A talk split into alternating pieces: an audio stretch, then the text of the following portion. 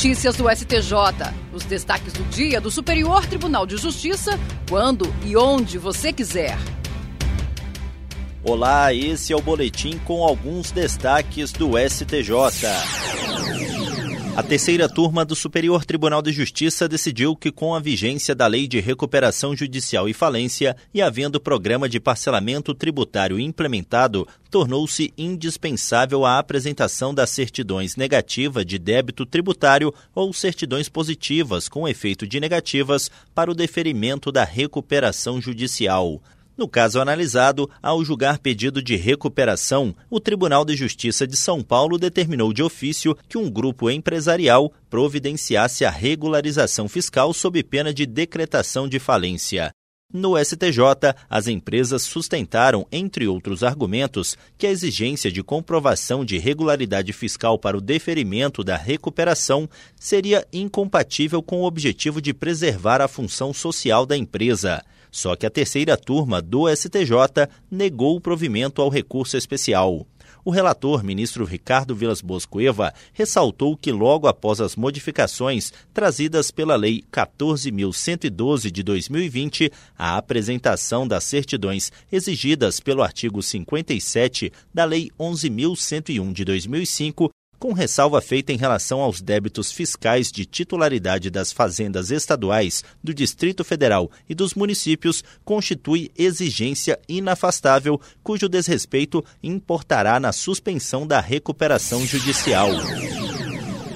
A terceira sessão do Superior Tribunal de Justiça decidiu que o uso de arma de brinquedo configura grave ameaça no roubo e se enquadra na hipótese legal que impede a substituição da pena privativa de liberdade. Essa decisão foi tomada sob o rito dos recursos repetitivos, cadastrada como tema 1171. Isso significa que ela vai servir de base para os demais tribunais do país quando julgarem casos com idêntica questão. Um dos casos analisados nesse julgamento foi um recurso do Ministério Público do Rio de Janeiro contra acórdão do Tribunal de Justiça do Rio de Janeiro, que substituiu a pena privativa de liberdade por duas restritivas de direito em um caso de roubo praticado com uso de imitação de arma de fogo. No momento do crime, o réu entrou em uma agência terceirizada dos Correios com a imitação da arma, imobilizou as pessoas e retirou 250 reais do caixa, mas foi preso em flagrante logo depois. A Corte Estadual havia entendido que o uso do simulacro não representaria grave ameaça, mas sim caracterizaria o roubo mediante recurso que impossibilita a resistência da vítima, como descrito na parte final do artigo 157 do Código Penal. No STJ, o colegiado da terceira sessão deu provimento ao recurso. Para o relator, ministro Sebastião Rei Júnior, o acórdão do Tribunal de Justiça do Rio de Janeiro contrariou o posicionamento consolidado da doutrina e da própria jurisprudência do STJ.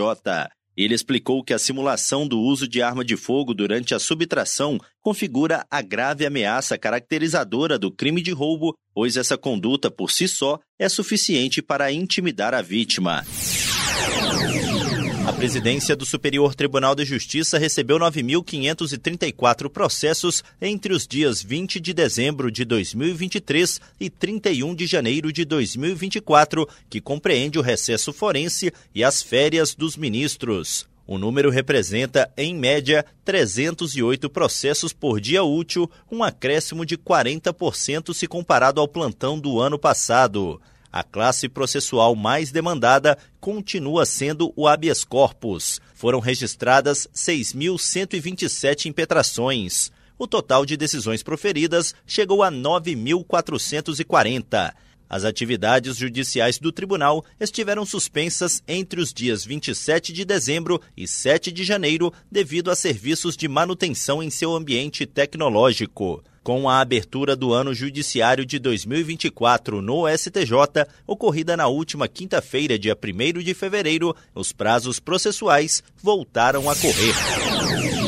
E esse foi o STJ Notícias de hoje. Se quiser ouvir mais, acesse o Spotify ou o SoundCloud do STJ. Tchau, tchau. Notícias do STJ, uma produção da Secretaria de Comunicação Social do Superior Tribunal de Justiça.